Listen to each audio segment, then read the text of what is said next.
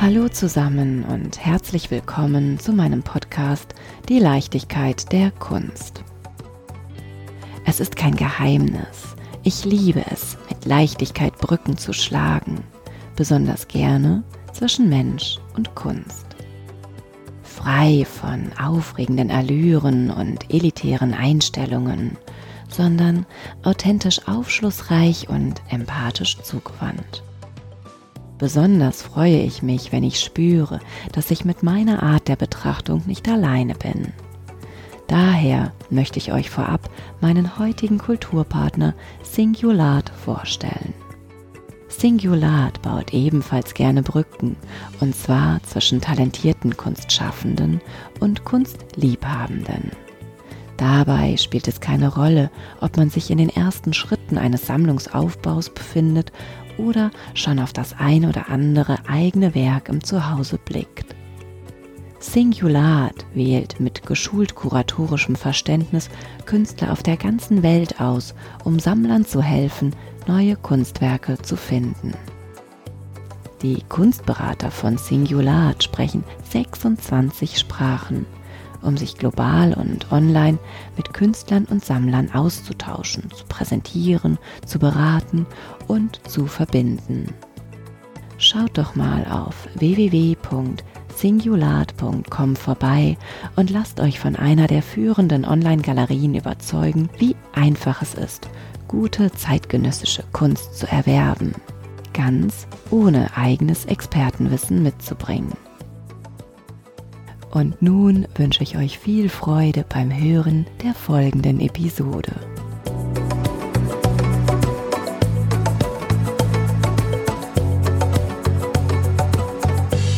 Clouds, Wolken. Irgendwie sind sie doch die Bildhauer des Himmels. Wir verbinden mit ihnen Emotionen und Erlebnisse, reisen mit ihnen in die Ferne und in unser Inneres malen Bilder mit ihnen am Himmel, als Kind und als Greis, und driften mit Hesses und Goethes wohlgewählten Worten weit weg. Wolken entstehen und vergehen, ermutigen und ängstigen.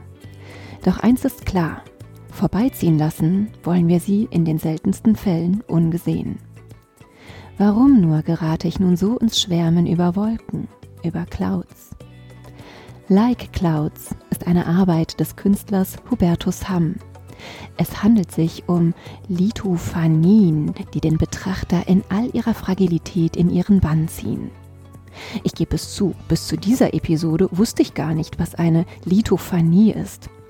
Sollte es euch ähnlich gehen, dann verrate ich es euch jetzt gerne. Eine Lithophanie oder Litopani, ich weiß gar nicht genau, wir finden es gleich raus, ist eine Art Lichtschirmbild und macht ein Relief auf einem transluzenten Material wie beispielsweise Porzellan sichtbar. Ihre vollständige Wirkung entfaltet sich erst im Gegenlicht, ganz wie eine Wolke, eben like clouds. Licht spielt auch in der Fotografie eine, wenn nicht sogar die entscheidende Rolle. Doch bevor ich mich um Kopf und Kragen rede, lassen wir lieber den Meister seines Fachs selber sprechen. Herzlich willkommen, lieber Hubertus Hamm. Ich freue mich so sehr, mich mit dir über Leuchten, Verflüssigen und Verbeulen zu unterhalten. Und nein, ihr Lieben, dies wird sicherlich kein Podcast über Chemie. Oder vielleicht doch? Bitte stell du dich doch einmal vor. Ja, das versuche ich. Ja, ich komme aus einem relativ kleinen Ort im Sauerland. Äh, da bin ich geboren, bin da auch zur Schule gegangen und dann aber schon mit, glaube zehn oder so. Ich glaube, mit zehn Jahren bin ich ins erste Internat gekommen. Also da waren die Schulen halt einfach offensichtlich nicht so toll und ich war auch ein schlechter Schüler und dann musste ich halt von zu Hause weg. Das war sehr schade und so bin ich dann, um das abzukürzen, in vier in drei Internaten und anschließend nochmal zwei anderen Schulen gewesen. Also darauf kann man ja ein bisschen absehen, ähm, dass meine schulische Laufbahn ein bisschen holprig war und äh, ich nicht so einen richtigen Spaß eigentlich daran hatte dann äh, war das irgendwie abgeschlossen und ja, dann muss ich ja auch überlegen, was ich dann jetzt anschließend mache. Und während des eines Internates durfte ich so eine Fotoclub gründen. Das war ein schöner Rückzugsort. Die Internate waren immer sehr streng, also gab es Prügelstrafe und also es war richtig krass. Und das war ein schöner Rückzugsort. Konnten wir ein bisschen ins Labor gehen und fotografieren. Das war sehr schön. Und dann habe ich mir gedacht, das hat mir damals ja Spaß gemacht. Bin dann zum Arbeitsamt, um mich dann testen zu lassen. Wollte den Herrn mal fragen, ob mir das, äh, der war vollkommen überfordert mit meiner Frage, weil in unserem Ort gab es eigentlich nur einen kleinen Fotoladen, wo die Leute halt ihre Filme hinbrachten. Und ab und zu hat er halt Hochzeiten fotografiert und das war das Berufsbild des Fotografen in meinem Ort. Der konnte mir dann auch nicht weiterhelfen. Jedenfalls blieb ich dann dabei und meine Familie war nicht sehr glücklich von meinem Wunsch und hat mir aber trotzdem, um mir zu beweisen, was das für ein Quatsch war, einen Lehrplatz in Hamburg organisiert über Verwandte und dieser Lehrmeister hatte den Auftrag, mir das auszutreiben. Mit Erfolg. Und ähm, das war ziemlich auch nicht so nett dort. Das hatte dann zur Folge, dass ich dann irgendwie nach so einem halben, dreiviertel Jahr mal am Hamburger Bahnhof rumirrte und für mich damals gefühlt eine richtige Lebensentscheidung traf und habe mich in den letzten Zug gesetzt und bin in die Stadt gefahren, die am meisten, am weitesten weg war, eben nach München. Da kam ich dann auch, ich hatte auch kein Geld, es war alles ein bisschen schwierig, auch mit der Fahrkarte. Und wie auch immer kam ich dann da an und wusste aber, dass es die Bayerische Staatslehranstalt für Fotografie gibt. Toller Name. Wunderbar war das. Und das hatte auch einen tatsächlich ganz guten Namen. Das habe ich, wenn ich das vorher gewusst hätte, wäre ich da gleich irgendwie hin. Jedenfalls bin ich dann in die Clemensstraße ein bisschen rumgeirrt und wusste jetzt auch nicht genau, was ich da machen sollte. Und schließlich und endlich kam jemand raus, also um die Mittagszeit, der mir sehr sympathisch erschien und den sprach ich dann an.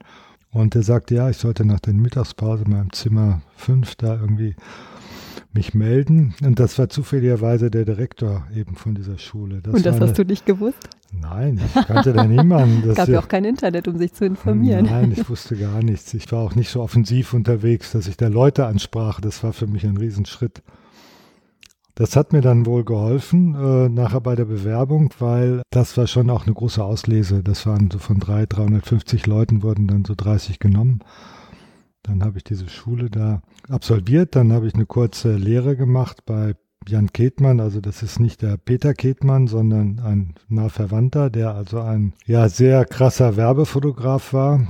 Also für mich brach eigentlich in der Zeit eine ziemliche Welt zusammen. Ich hatte mir die Fotografie irgendwie anders vorgestellt.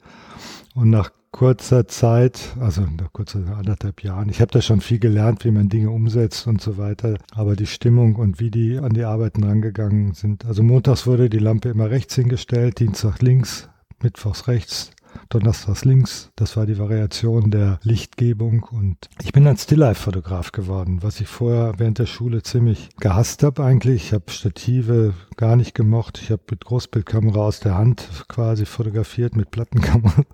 Das war schon sehr kurios, also Architektur gemacht. Ja, da habe ich halt meine Nische dann gesucht und mit sehr einfachen Mitteln angefangen und das hat sich dann irgendwie über die Jahre ganz gut entwickelt und ich habe das dann geöffnet zu anderen Bereichen halt. Dann kam People, Architektur, viele Redaktionen. Und dann hatte ich eben das große Glück.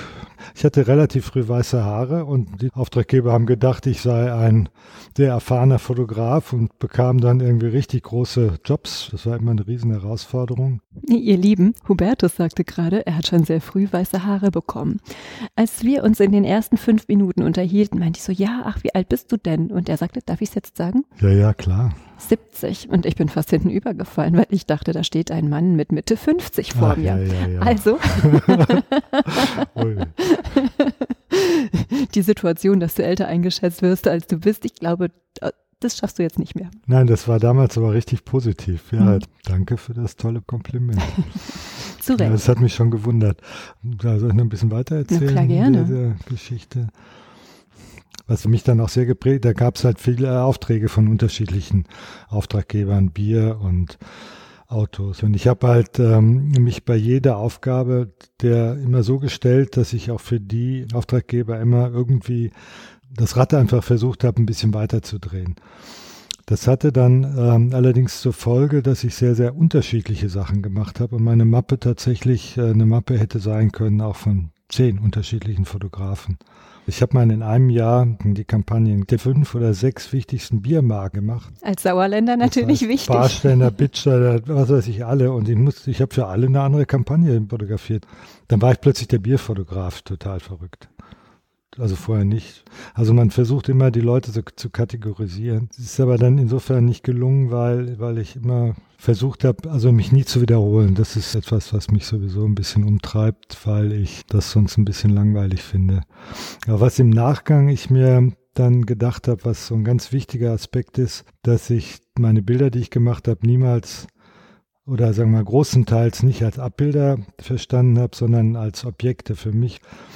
Und dann war es immer ein eigenständiges Ding für mich. Also auch in der Werbung halt wie so eine Art Vorobjekt. Da sollten die Leute ja heiß gemacht werden, dass sie das äh, irgendwie konsumieren und kaufen. Und das hat sich dann eben auch in meine künstlerische Arbeit dann übertragen. Also dieses Objekthafte, was dann eben auch schließlich und endlich in so eine Entwicklung reingegangen ist, als ich aufgehört habe, Werbung zu fotografieren. Du warst lange in der Werbung auch, oder? Ja, eigentlich bis vor vor fünf Jahren habe, also ich habe parallel natürlich immer meine künstlerischen Konzepte gemacht, aber ich glaube bis vor fünf oder sechs, ich weiß nicht genau, da habe ich mal an einem Tag relativ entspannt gesagt, so, das war's jetzt. Warum? Die Entwicklung in der, in der ganzen Werbewelt hat mir ehrlich gesagt auch nicht mehr gefallen. Warum? Das entstand ein unfassbarer Kostendruck. Es ging nicht mehr um Qualität. Dann habe ich gedacht, das kriegt jetzt hier so eine Qualität, da muss ich jetzt nicht mehr mitspielen das war so einer der, der ausschlaggebenden Punkte, warum ich mich dann da verabschiedet habe. Aber das war insofern auch nicht schlimm, weil ähm, ich ja schon in den 90er Jahren sehr intensiv angefangen habe, meine eigenen künstlerischen Projekte zu machen. Hatte ja schon 1990, glaube ich, war es eine erste große Einzelausstellung in der Stuckvilla. Also das war dann jetzt nicht so ein Bruch, sondern es war eigentlich sehr gut vorbereitet. Mein Interesse war dann größer, wirklich diese Arbeit zu machen, die ich eigentlich wollte. Das andere hat auch Spaß gemacht, da durch die Welt zu reisen. Ne? Ja, du hast sehr große Kampagnen gemacht. Mhm. Ja, ein bisschen gelesen habe ich natürlich. Ich habe gesehen, Prada war dabei. Ja, eigentlich für fast alle großen Unternehmen in Deutschland. Auch international, ne? Weltweit auch, ja. Ich habe auch einiges in Amerika gemacht für Autos und China. Küche habe ich gesehen, hast du auch gemacht. Ja, schöne Küchen, Bulterhaupt. Ja, das war ach, total lustig. Da gab es immer die wunderbaren Fotos. Ich war immer neidisch. Das ist immer so, dieses das Jagdinstinkt, den man hat, wenn man irgendwo was Tolles sieht, dass man eben auch große Lust hat, das auch mal zu machen. Und so äh, habe ich halt die verschiedensten Bereiche, wo wirklich tolle Fotoqualität gemacht wurde und auch ein Budget da war, habe ich versucht, mir natürlich irgendwie das mal zu ergattern. Ja. Ach, das ist ja spannend. Weg vom, wie hast du eben so lustig gesagt, vom Bierfotograf hin zur hochwertigen Luxusküche. Ja, klar. Das war also mit der Biergeschichte, das war Bier zu fotografieren ist eine wirklich eine extreme Kunst. Das glaube ich sofort. Ewig ist der Schaum weg. Also ich habe halt sehr früh mit, was ich heute gar nicht mehr mache, ich glaube, ich war einer der Vorreiter mit der digitalen Bildbearbeitung in Deutschland. Da Wann ging wir, das los? Das ist lange, da gab es Apple und Photoshop, das gab es gar nicht, sondern da wurden halt so riesen Silicon Graphic Maschinen gekauft, da kostete so ein Ding halt 120.000 Mark damals. Programme kosteten auch 40, 50.000 Mark und es gab ja kaum jemand, der das bedienen konnte. Und die Stundensätze waren weit über denen, was wirklich renommierte Fotografen bekamen. Also das war unglaublich, was wir da sozusagen umsetzen konnten. Aber das ging halt so los, dass diese Kiste da kam, die ich bestellt hatte und keiner wusste, wie kriegt man jetzt das Foto in den Computer rein. Nicht? Also wir haben da vollkommen, wir haben gesagt, das hat sich ja keiner, ja, wie geht, die Kiste, die man aufmacht. Wie geht das jetzt? Und dann musste man erstmal telefonieren und ich hatte für, ich glaube es war Jung von Matt, einen Auftrag und dann habe ich groß getönt, ja, wir machen das digital, das war, fand ich auch cool. Also die Kiste kam und ich hatte dann das 1318 Dia was wir da bearbeiten wollen. Wir hatten aber überhaupt keine Ahnung und keiner wusste das. Wie kommt jetzt das Dia in den Computer rein? Und dann haben wir dann irgendwann jemand gefunden, weil auch die Scanner, die es damals gab, die waren ja analog. Die haben damit Druckdaten, Druckplatten gemacht, aber keine digitalen Daten. Also dieser erste Job war tatsächlich vogelwild. Er ist tatsächlich da musst du aber ordentlich geschwitzt haben, oder? Wahnsinn, es war unglaublich. Und die Programme damals, die waren tatsächlich teilweise sogar besser wie was von Photoshop. Ich kann mich noch an Quark Express erinnern. Ja, ja, das ist ein Grafikprogramm. Ja, da das war, das war, das war wirklich schön. Also dann auch die ganzen Autogeschichten und so. Die Autofirmen wollten natürlich immer das Beste an Technik, was es gab, und das haben wir dann auch dann geliefert. Jetzt sag mal, ich habe ja auch das ein oder andere Jährchen in der Werbung gearbeitet. Ich hatte das große Glück, für einen Kosmetikkonzern zu arbeiten. Und ich habe immer gedacht, ach, als Frau, das ist ja herrlich. Ich kann mich ja 100 Prozent damit identifizieren und habe mich in dieser Welt total wohlgefühlt mit Anfang 20. Wie ist es denn für dich? Du hast Bier, Autos. Ist das für dich als, als männlicher Fotograf auch spannend gewesen, in diesen Dingen verortet Ich habe auch viel Kosmetik gemacht. Ach. Ja, für die Vogue in Mailand habe ich redaktionell gearbeitet und für ganz viele Kosmetikfirmen, L'Oreal und für, was schön war, Klinik. Und Erwin Penn, ein großes Vorbild, hat für die fotografiert. Und ich bekam also die Anfrage, ob ich das sozusagen in dem Stil machen könnte. Ja, überhaupt kein Problem natürlich. Einfache Stills, habe ich gedacht, habe mir die angeguckt mit links. Ich kann mich noch erinnern, das erste, wir haben nach 14 Tagen, es war nur ein Wasserglas, eine irgendwie Zahnbürste, ich weiß gar nicht mehr, was da drin war. Und jedenfalls, ich hatte nach 14 Tagen immer noch keine Chance, das Ding halbwegs so hinzukriegen wie äh, Irvin Penn. Wir sind vollkommen verzweifelt. Das war meine größte Lehrstunde überhaupt. Also dieser Meister hatte eben, hat mit, wir haben immer gewohnt mit mehreren Lampen und Zeug. Der hat eine einzige Lampe und die musste an einem Platz stehen. Und wenn man den gefunden hatte, dann war alles perfekt. Ohne irgendeine Pappe, ohne irgendwas, Glas, Dings, zack, Lampe. Aber bis das äh, gelungen war, hat das wirklich eine Woche gedauert. Also das war wirklich die hohe Schule habe ich gedacht, das mache ich jetzt mit Autos. Riesenstudio, eine Lampe mit 20 Leuten. Ich habe es auch hingekriegt. Und so habe ich dann immer wieder versucht, neues Zeug zu machen. Naja, ich muss das jetzt. Lass mal, die Werbung ist ja wirklich äh, lange vorbei und eigentlich ein abgeschlossenes Kapitel. Kapitel schon. Ich denke gar nicht mehr dran. Ich bin ja eher so jetzt hier und in der Zukunft unterwegs. Wobei, wenn ich mich hier so umschaue in deinem, sagst Atelier oder Werkstatt? Was ist das denn? Also, ja, das eigentlich ist natürlich eine Werkstatt. Also ich fühle mich eher als Handwerker, ja. Hm, genau, darauf möchte ich hinaus. Du hast ähm, aus deiner Zeit als Werbefotograf erzählt und dass du da viel herumexperimentiert hast, dass du Licht abgebaut hast, von 20 Lampen auf eine Lampe gekommen bist. Wenn ich mich aber jetzt hier umschaue, habe ich das Gefühl, dass Licht für dich eine ganz schön große Rolle spielt. Naja, das ist das, das ist natürlich das Wichtigste überhaupt. Ohne Licht sind wir ja gar nichts, sind wir ja blind im Tunnel, ne? Das ist klar. Und Licht ist Gestaltung und Licht lässt uns die Welt erfahren. Und es wirkt auch, als ob dieses Konstruierende dieses, diese Experimentierfreude, die du damals schon, ja, in Teilen umsetzen musstest, nun richtig auslebst. Ja, ja, ja, das ist genau da. Also da habe ich natürlich viel Erfahrung und viel Sicherheit bekommen, Dinge dann umzusetzen. Das habe ich sicherlich aus dieser Zeit mitgenommen. Und was ich noch vielleicht mitgenommen habe, ist, dass ich setze mich ja in dem, was ich jetzt hier mache, ähm, mit den Parametern der Fotografie auseinander. Mhm. Das sind ja unglaublich Unterschiede. Licht, Zeit, Ort. Und das sind natürlich sehr unterschiedliche Parameter.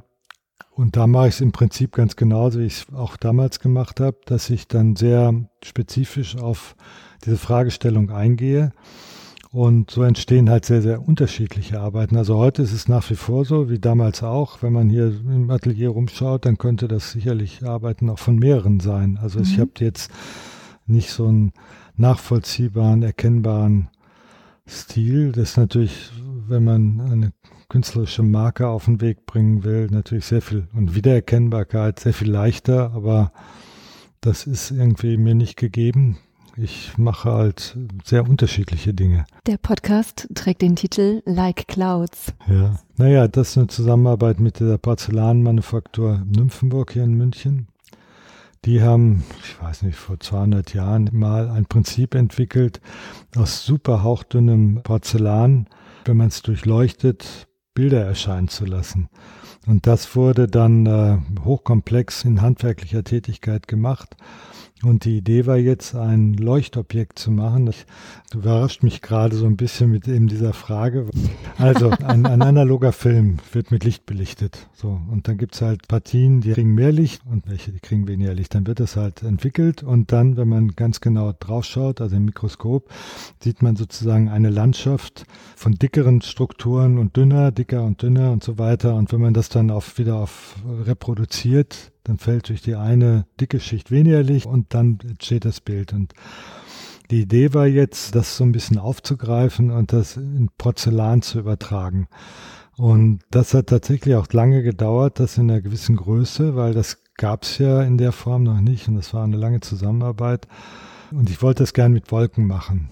Ohne jetzt in die Tiefe reinzugehen, sind das halt jetzt äh, hauchdünne Porzellanplatten, die sind halt zwei, drei Millimeter stark und manchmal halt 0,05 Millimeter. Und die ergeben ein, wenn man es dann an der Decke installiert hat, mit Licht und mit mehreren sozusagen arbeitet, ein richtig ein Wolkenflug, wenn man so will. Hat dir deine Oma auch immer gesagt, du musst durch die Kaffeetasse durchgucken können, dann ist es eine gute Qualität? Ja, vor allem die Teetasse, nicht? Die Teetasse war es, ja, genau. Ja, die Teetasse, ja.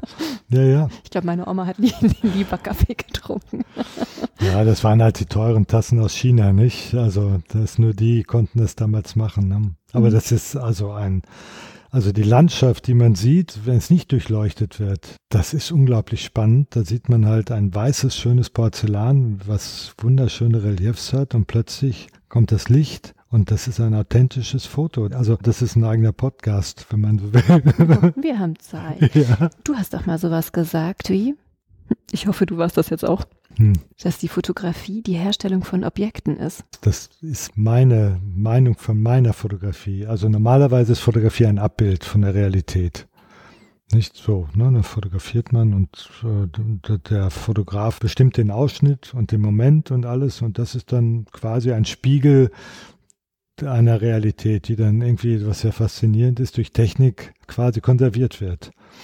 Und das ist üblicherweise äh, ja das, was Fotografie äh, ausmacht. Und dann kommt es natürlich eben auf diesen Moment an, dass der Fotograf im richtigen Moment sozusagen draufdrückt, dass er also dann auch noch ein wunderbares Werk schafft, was einzigartig ist. Und mein Ansatz ist, zumindest in den, ich meine, wenn ich die Kinder fotografiere, anders, aber wenn ich ähm, damals im angewandten Bereich und heute diese Dinge mache, dann sind das halt vorgedachte Bilder, sehr präzise, extrem präzise. Und aus diesem Grund sind es für mich dann das Ergebnis eigenständiger Objekte und kein Abbild von irgendwas. Das ist sozusagen der Ansatz. Möchtest du, das formulierst bestimmt ja. witzig, möchtest du mit der Fotografie in eine neue Dimension eintauchen? Oder äh, eine, eine äh, erweiterte Dimension darstellen? Naja, ich bearbeite halt diese Parameter, so, die die Fotografie ausmachen. Und wie soll ich sagen, dann habe ich ähm, angefangen, eben die flache Ebene zu verlassen und zu dimensionieren, also in die Tiefe zu gehen und Schichten zu machen, zu knicken und was weiß ich, je nachdem, zu welchem Thema das gehört. Und das ist dann schon eine Art von Dimensionierung.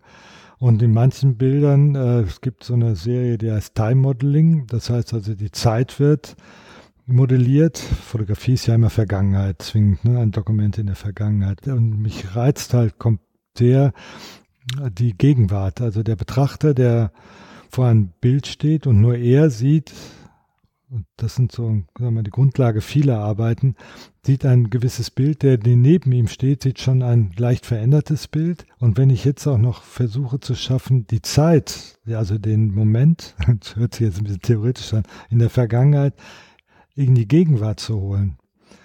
Das ist auch Dimensionierung. Und den Begriff, ich habe mal irgendwie etwas über die Stringtheorie äh, gelesen und das Was ist, ist das? Stringtheorie ist ein Versuch, eine Weltformel zu finden. Und in dieser Stringtheorie äh, arbeiten die mit Dimensionierung in der Form, dass sie bis zu zwölf Dimensionen, äh, also wir haben ja normalerweise drei Dimensionen, die arbeiten mit zwölf Dimensionen, schwer zu verstehen. Aber ich fand das einen unheimlich schönen Begriff, dieses Dimensionieren, verstehe ich einmal als das Vermaßen, also das, was ich tue. Ich hinterfrage sozusagen die Parameter, aber dimensioniere daneben auch. Und so habe ich dann für mich mal den frech diesen Begriff formuliert, Dimensioning Photography. Das war ein Versuch, eine Klammer zu bringen für die unterschiedlichsten Ausdrucksformen, die meine Arbeit so darstellt, um einfach mal dann das so in eine Form zu bringen. Das fasst ja so quasi alles zusammen. Geht es auch um eine emotionale Dimension? Im besten Fall eine, die einen berührt, ja. Was berührt dich? Das ist sehr unterschiedlich. Also was ich total interessant fand und jetzt auch im Nachgang, wenn ich jetzt über Dinge nachdenke, die ich mal gemacht habe und auch zu einem ganz klaren Konzept gemacht habe, schaue ich mir die dann heute an und alles, alle diese Arbeiten sind irgendwie auch ja, vernetzt in, ihrer, in ihrer Überlegung und plötzlich entwickeln sich äh, ganz neue Aspekte. Das macht mir einen totalen Spaß. Also das berührt mich dann. Also wenn ich das Gefühl habe, das ist irgendwie, passt jetzt, dann habe ich immer manchmal Gefühl, das kann ich aber nicht formulieren, da steckt noch eigentlich viel mehr drin, so als ich jetzt gerade, warum ich das jetzt einfach da gemacht habe. Und wenn ich das dann plötzlich ein Jahr später oder dann weiß ich es plötzlich oder dann habe ich andere Sachen gemacht und das ist dann sehr spannend. Das freut mich dann immer total. Oder wenn ich die Aura da angucke, nicht, wenn ich da morgens reinkomme und das, das leuchtet mich da an. Magst du das mal äh, beschreiben für alle, die es nicht sehen können? Ja, dann freue ich mich. Ja, das ist einfach unglaublich. Und das leuchtet ja einfach fröhlich vor sich hin, ohne Strom oder irgendwas. Also es ist eine, eine Scheibe. Also die Idee war, das geht um Licht. Und da steht im Raum auf einem Stativ eine runde Scheibe, aber das, ob die jetzt rund ist oder eckig, ist eigentlich egal, vor einer grauen Fläche. Und ja, die ist so 15 Zentimeter Durchmesser und die hat eine ja, Aura, eine Corona quasi, wie wenn man es kennt, vielleicht von einem Sonnenfinsternis von so ein paar Zentimetern ringsherum. Und das ist dann so lange, dass vor dieser grauen Fläche ist und wenn man drumherum ist, steht da einfach eine Glasscheibe, so weiter nichts.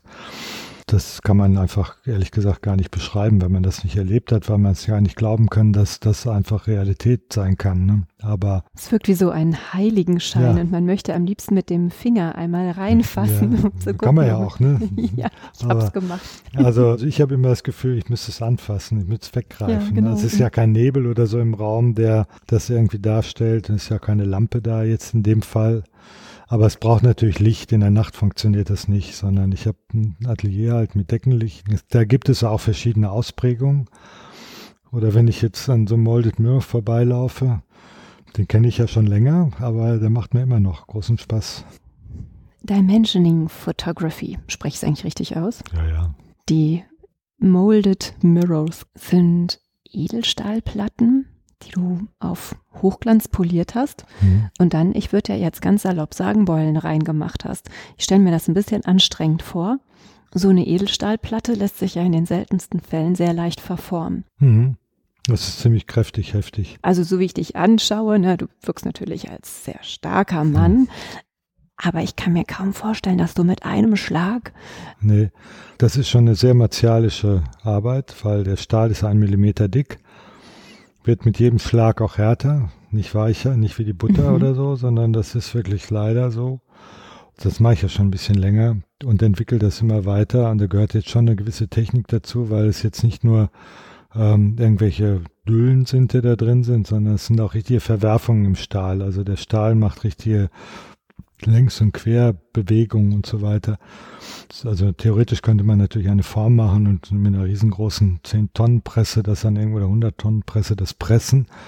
Aber die Arbeitsweise ist dann so, die sind ja auch farbig, die werden dann foliert, also nachdem die Hochglanz poliert sind und diese Farbe sozusagen bekommen haben, das ist ein chemischer Prozess, dass das Reflexionsvermögen des Stahls sozusagen nur gewisse Farben äh, reflektieren und andere halt absorbieren. Ja, und dann fange ich da an. Und früher habe ich jede Menge Zeichnungen gemacht, die ich dann auf die Folie übertragen habe und so weiter. Aber mittlerweile, es hört sich jetzt vielleicht ein bisschen eigenartig an, es ist eine Zwiesprache zwischen dem Stahl und mir.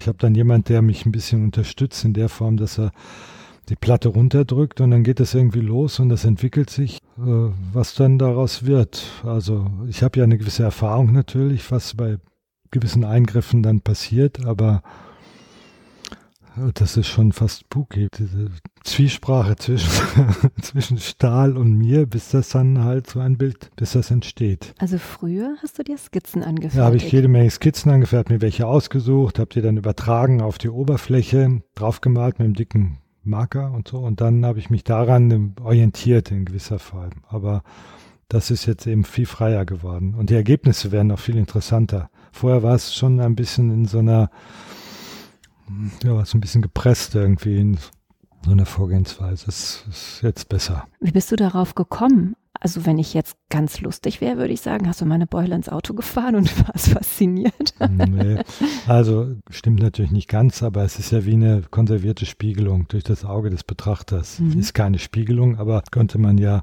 sagen wir mal, übertragen Sinne sagen. Und jetzt wollte ich mich mal mit, damit auseinandersetzen und einfach diesen Moment, also Spiegel sind ja sowieso ein wahnsinnig faszinierendes Medium weil ja das Bild, also wenn man sich selber sieht, ja nur dann entsteht, wenn ein Betrachter da ist, sonst mhm. gibt es kein Bild auf dem Spiegel. Das finde ich immer interessant. Dann entsteht das Bild ja nicht auf der Spiegelfläche, sondern wenn wir jetzt einen Meter vor dem Spiegel stehen, dann entsteht das Bild theoretisch einen Meter hinter dem Spiegel. Sonst wird es ja gar nicht funktionieren. Das sind so Dinge, die ja wirklich toll sind. Und da gibt es noch ein paar mehr. Und da hatte ich einfach Lust, mal den Spiegel zu formen, also ähm, die Auffassung der Realität zu verändern. Also ich war ziemlich fasziniert von den Rakelbildern von Gerd Richter. Der hat wahrscheinlich eine ganz andere Einstellung dazu, aber als ich die gesehen habe, dann war das für mich so ein Bild, wenn wir unsere Realität realisieren, so was wir so sehen, da laufen wir einem sehr, sehr schmalen Grad der Wahrnehmung. Und wenn wir jetzt durch irgendwelche Unfälle, Drogen und was weiß ich, diesen Grad verlassen, dann verschwimmt die ganze Realität, alles dreht sich, also wir haben überhaupt keine Rezeption mehr und können uns nicht mehr zurechtfinden.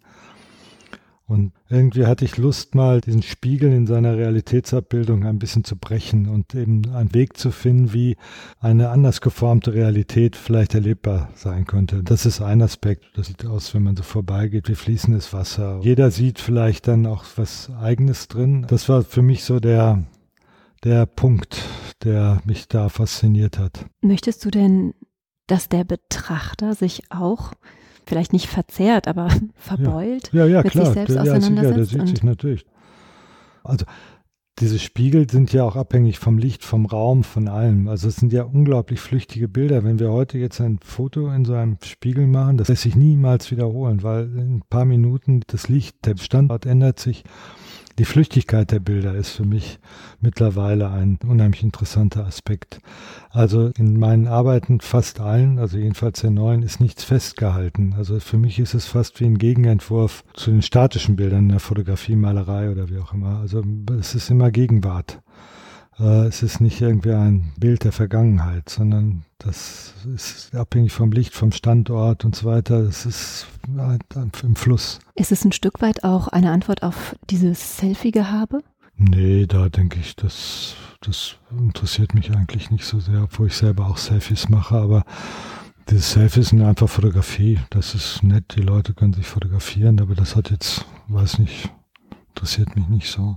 Du sprachst gerade an, dass dieses Werk, vor dem wir sitzen, dich auch ein Stück weit an fließendes Wasser erinnert. Das könnte man, ja. Also das ist verrückt, wenn man da hinten guckt, da sind dann plötzlich, sieht man plötzlich irgendwelche Personen oder, also wir versuchen ja immer Dinge zu, auch in abstrakten Bildern, also gerade solchen Arbeiten, irgendwas zu erkennen, was natürlich einfach im, in der Fantasie des Betrachters liegt. Aber jetzt sieht es ja gerade hier so aus wie fließendes Wasser. Wenn man von der Ecke guckt, wird es ja lila und äh, dann ist es wieder was ganz anderes. Ne? Wenn wir ein Stück weiter wandern mit unserem Blick, dann hängt ein Vorhang an deiner Wand. Schön glitzernd. Und du hast ein Experiment mit mir unternommen. Ja. Du hast meinen mein Finger genommen und mir ein, eine kleine Maschine da dran gepinnt, das Licht angeknipst und auf einmal konnte ich mich in dem Vorhang sehen, ein Bild von mir. Und passend zu meinem Herzschlag hat sich das Bild bewegt, auch wie, als würden Wassertropfen in einen stillen See tropfen. Wellenartig, ja. Hm. Was ist das für ein Werk? Schon sehr lange, sehr früh habe ich mich mit dem Porträt an sich auseinandergesetzt. Und da habe ich dann ähm, eine ganze Reihe von ja, Ansätzen äh, gehabt, die also keine klassische Porträtgeschichte waren. Also mich hat das Porträt sehr fasziniert. Wie schafft man es tatsächlich dem Mensch, der Person, wie auch immer, also jedenfalls den Dingen ein bisschen näher zu kommen und nicht mit der so gelernten Fotografie, dass man sich mit den Menschen auseinandersetzt und dann irgendwie die Persönlichkeit versucht rauszuarbeiten. Also als angewandter Fotograf, der ich ja viele Jahre war, weiß ich, dass ich jeden Menschen in jede Stimmung versetzen kann. Ich kann ihn zum Helden machen oder zum Bösewicht. Das ist einfach reine Manipulation. Ach, mach mich doch mal gerade zum Helden, das finde ich ganz ja, gut. Aber es gibt fantastische Porträts. Also ich will jetzt nicht die Porträtfotografie in Abrede stellen, aber ich wollte halt einfach andere Dinge probieren. So habe ich halt eine ganze Reihe der Schritte gegangen und das ist, glaube ich, jetzt Porträt Nummer sechs oder fünf. Und das ist eben ähm, mal der Gedanke, der Rhythmus ist ja ganz generell ein ganz großes Thema in der Natur, in unserem Leben und unser Herz ist ja ein lebenswichtiger Rhythmus, ohne den sind wir ja nicht da. Und ich wollte mal das Porträt, also das Selbstbild mit diesem Rhythmus verbinden. Also alle meine Arbeiten, da geht es ja nicht um die Arbeit, sondern es geht immer um, den Betrachter. Das ist total wichtig. Und hier ist es ja eine Arbeit, die nur in Zwiesprache mit dem Betrachter funktioniert. Der sieht sich halt selber auf diesen Millionen von Kristallen und ähm, in Kombination mit seinem Herzschlag, der eben so ist, wie du beschrieben hast, wellenförmig geht immer sozusagen der Herzschlag vom Mittelpunkt nach außen. Es scheint, als würdest du das Äußere mit dem Inneren in Einschlag ja. oder zumindest in Dialog. Ja, es ist eine sehr tiefe Erfahrung. Also es ist ja auch interessant, wie unterschiedlich Menschen reagieren. Also es gibt tatsächlich den einen oder anderen, der Angst davor hat und es ablehnt. Er möchte diese Erfahrung einfach nicht machen. Für andere ist es eine vollkommen neue Erfahrung, das Äußere und das Innere zu, zu erfahren. Dieses Tuch hängt ja so durch. Ich weiß nicht, ob du das so mhm. gesehen hast. Es könnte natürlich auch so eine Metapher sein für die, das ist manchmal ein Riesenschritt für das Tuch der Veronika. Es gibt ja dieses Abbild von Jesus. Das hat so ein bisschen eine, eine Metapher. Ja. Ich bin jetzt nicht religiös, aber ich fand die Geschichte schon sehr, sehr interessant. Diese, diese Art Bilder zu machen mit dem Schweiß eines Menschen. Es gewinnt immer mehr an Tiefe. Es ist schon beeindruckend, diese, ich weiß nicht, ja. 10.000 Kristalle hängen zu sehen. Ja.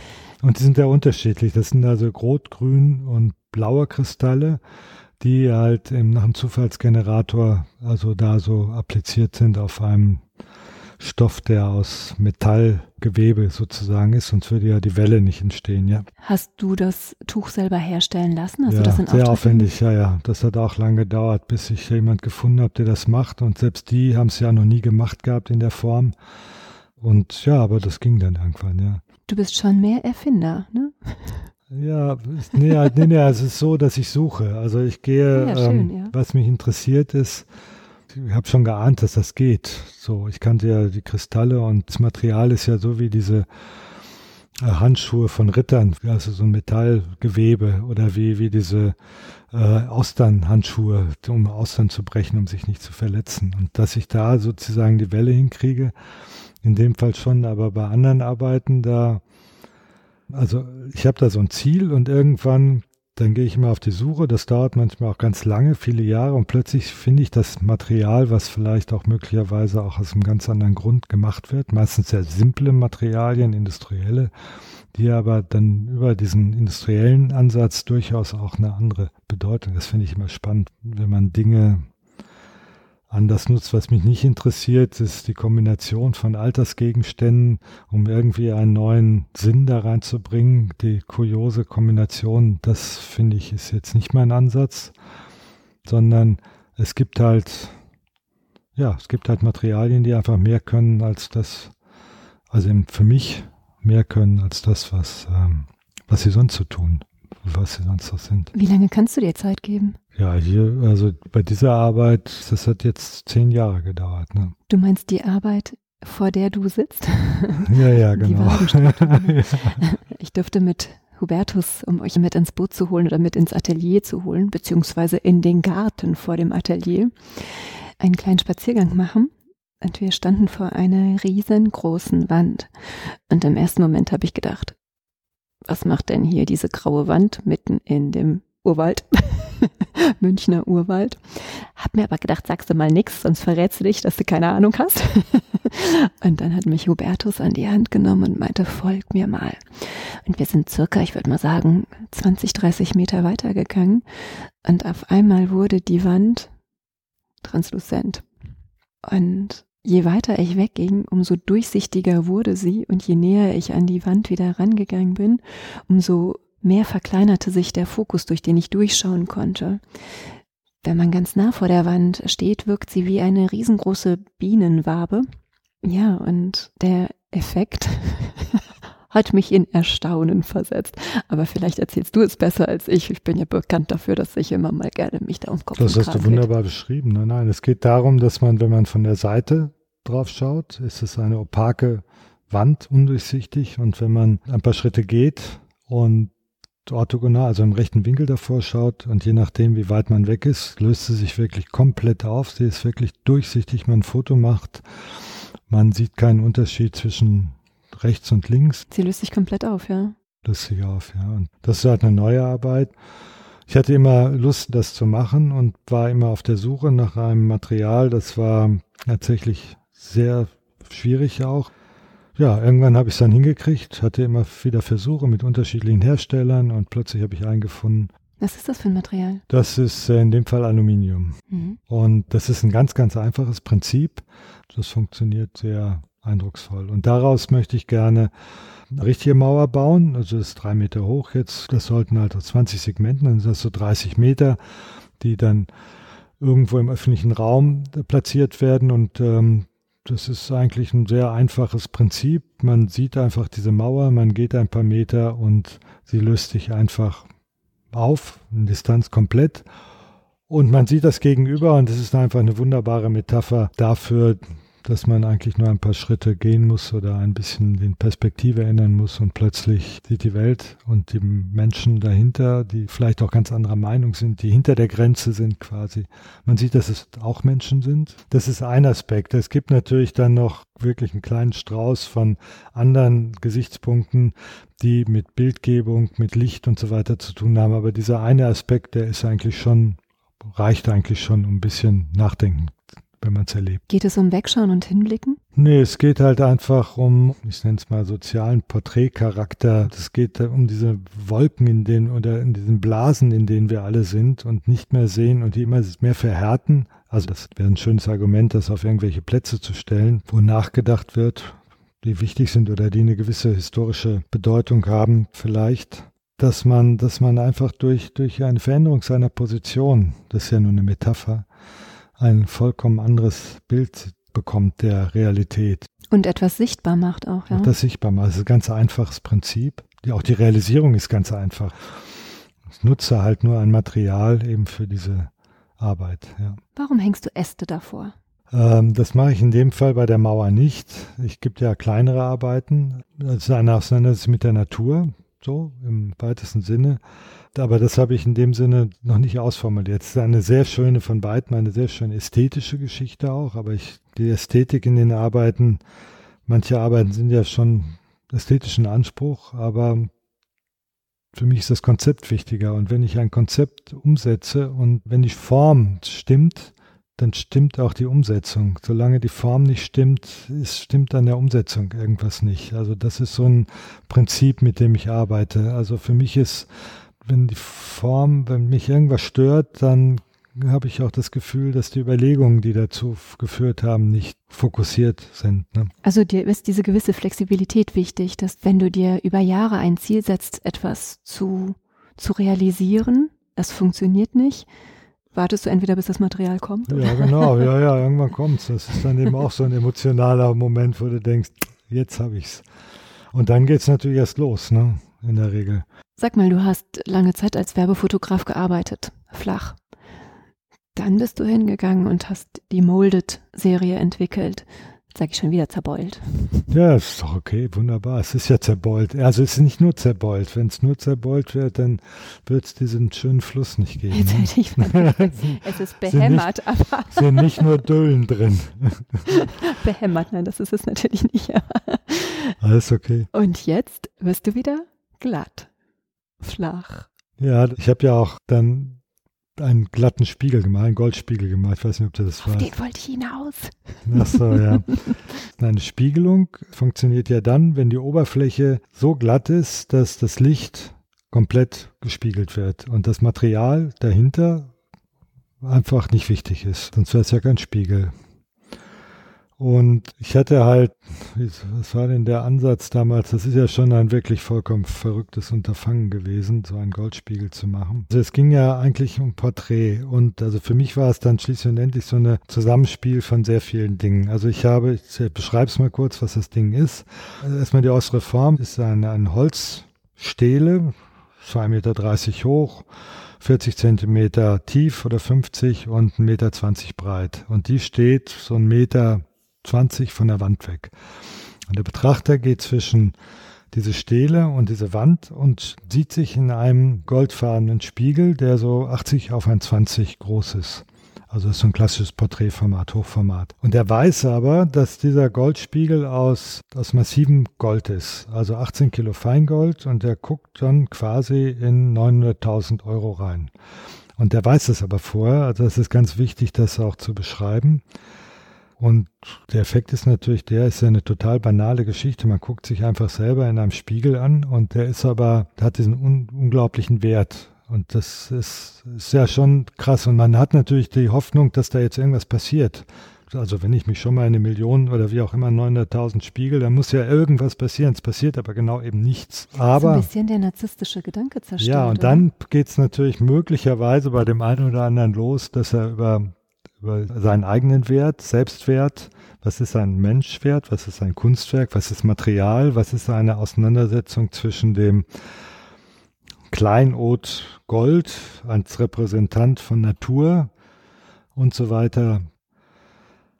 Ja, und da geht es noch ein bisschen weiter, aber was mir da wichtig war, ich habe diese Oberfläche eben nicht hochglanzpoliert, sondern man hat so ein bisschen eine Mattigkeit, dass man eben das Material in dem Fall auch spürt. Ne? Also normalerweise, wenn was hochglanzpoliert ist, das gibt es eine Totalreflexion, so nennt sich das. Also das Licht wird komplett, das Material selber ist nicht mehr wichtig. Und mir war es natürlich auch klar, dass wenn ich unfassbar viel Geld für so ein Projekt ausgebe, ich habe es ja nicht alleine, also ich habe ja jemand das auch finanziert, dass das natürlich sehr erschwert, eine tiefere Auseinandersetzung damit. Sagen die, der spinnt ja, so viel Geld für so eine Arbeit auszugeben, aber das war ja auch genau der Sinn, hm. diese Provokation der ganzen Geschichte. Und ja, was ich nicht wusste zu dem Zeitpunkt, dass es tatsächlich in der Menschheitsgeschichte noch nie einen massiv goldenen Spiegel gegeben hat. Nicht im Großen und nicht im Kleinen, es hat es einfach noch nie gegeben. Also es gab dann den Kunsthistoriker Thomas Staunschirm, der hat ein Buch über diese Arbeit geschrieben in dem Verlag für moderne Kunst in Wien. Der hat das recherchiert, dann wurde es im Riedberg Museum in Zürich ausgestellt, die haben es dann nochmal recherchiert.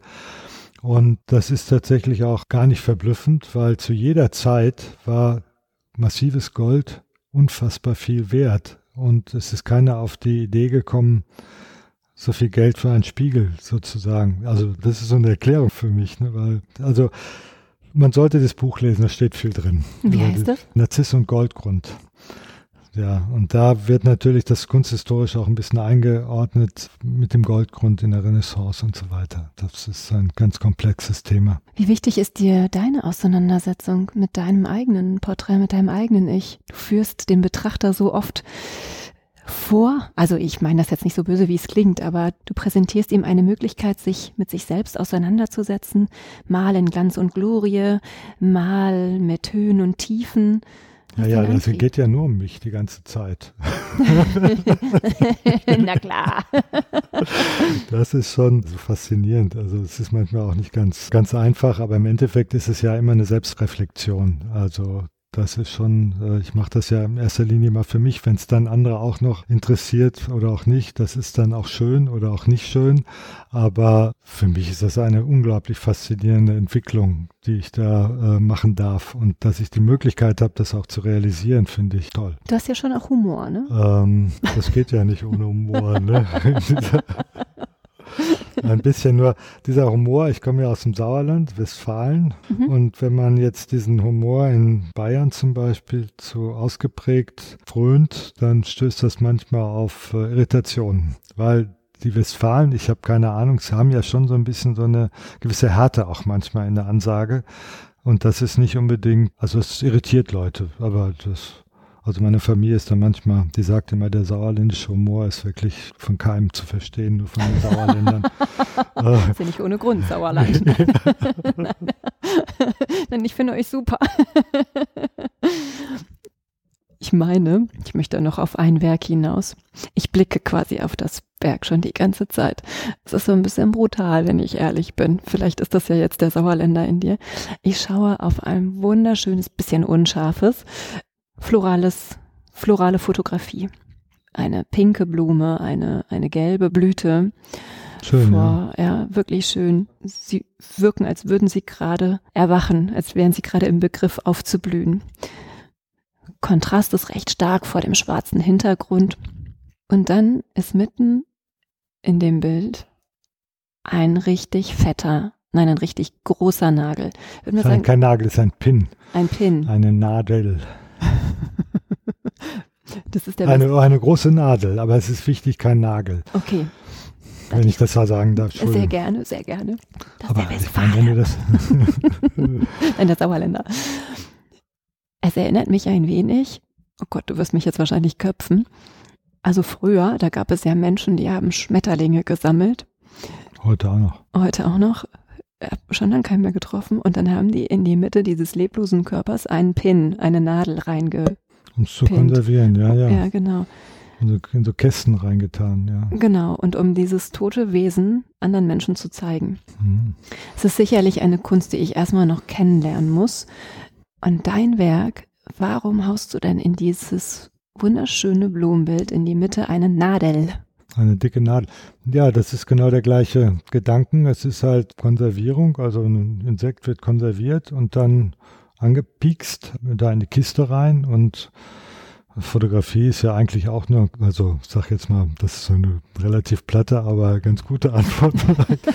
ja, ist ja auch nichts weiter als eine konservierte Geschichte. Die wird halt dann irgendwie gedruckt und was weiß ich und wird dann an die Wand genagelt. Also normalerweise ein Nagel an die Wand und dran gehängt. Und diesen Moment des Nagelns an die Wand, also des Präsentierens an der Wand, dramatisiere ich halt damit mal auf eine andere Art und Weise. Und ich will da jetzt auch gar nicht, also da kann sich jeder auch selber ein bisschen Gedanken drüber machen, aber es ist ja ein flaches Bild. Es hat mhm. ja auch keine Dimension in dem Fall, aber es ist ja Vergangenheit. Es ist ja ein Relikt der Vergangenheit, konserviert und warum soll man einen Nagel äh, an die Wand machen und den verstecken? Es ist der gleiche Funktion. Also der Nagel hält das Bild an der Wand und in dem Fall ja, ist es so eine Metapher zu Insekten, durchaus. Ne? Das ist schon diese Anlehnung. Oh, Gott sei Dank, mein Kopf bleibt dran. Naja, also ich finde, das ähm, ist natürlich, ich gucke da gerade selber hin, ähm, das ist schon ein bisschen krass, ja. Aber ich finde es eigentlich, die Aussage schon stimmt für mich ganz gut. Nein, das ist ja, das finde ich ja cool, wenn du das so siehst. Dann habe ich ja, habe ich ja mein Ziel sozusagen erreicht. Das ist natürlich ein bisschen eine, das ist verblüht, ne? Das ist ja auch ein Vanitas-Motiv, wenn man so will, weil diese Blume ist ja schon lange wahrscheinlich Kompost, ne? Was ich auch spannend finde, ist, dass du das, was eigentlich im Verborgenen ist, nämlich jetzt die Nadel oder aber der Nagel, der das Bild hält, ins Sichtbare rückt dass du quasi das, was hinter der Kulisse stattfindet, ihm auch einen, einen Wert schenkst. Und ich finde es ganz schön, dass du mich hast hinter deine Kulisse blicken lassen.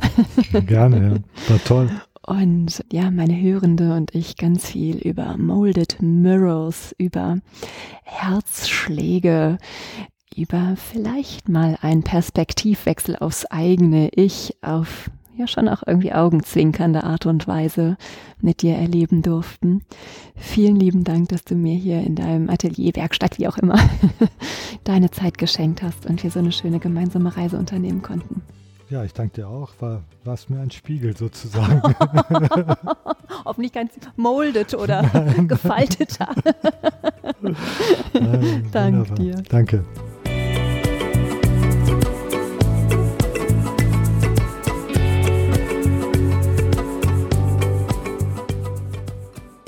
Ihr habt Fragen, Anmerkungen und Feedback?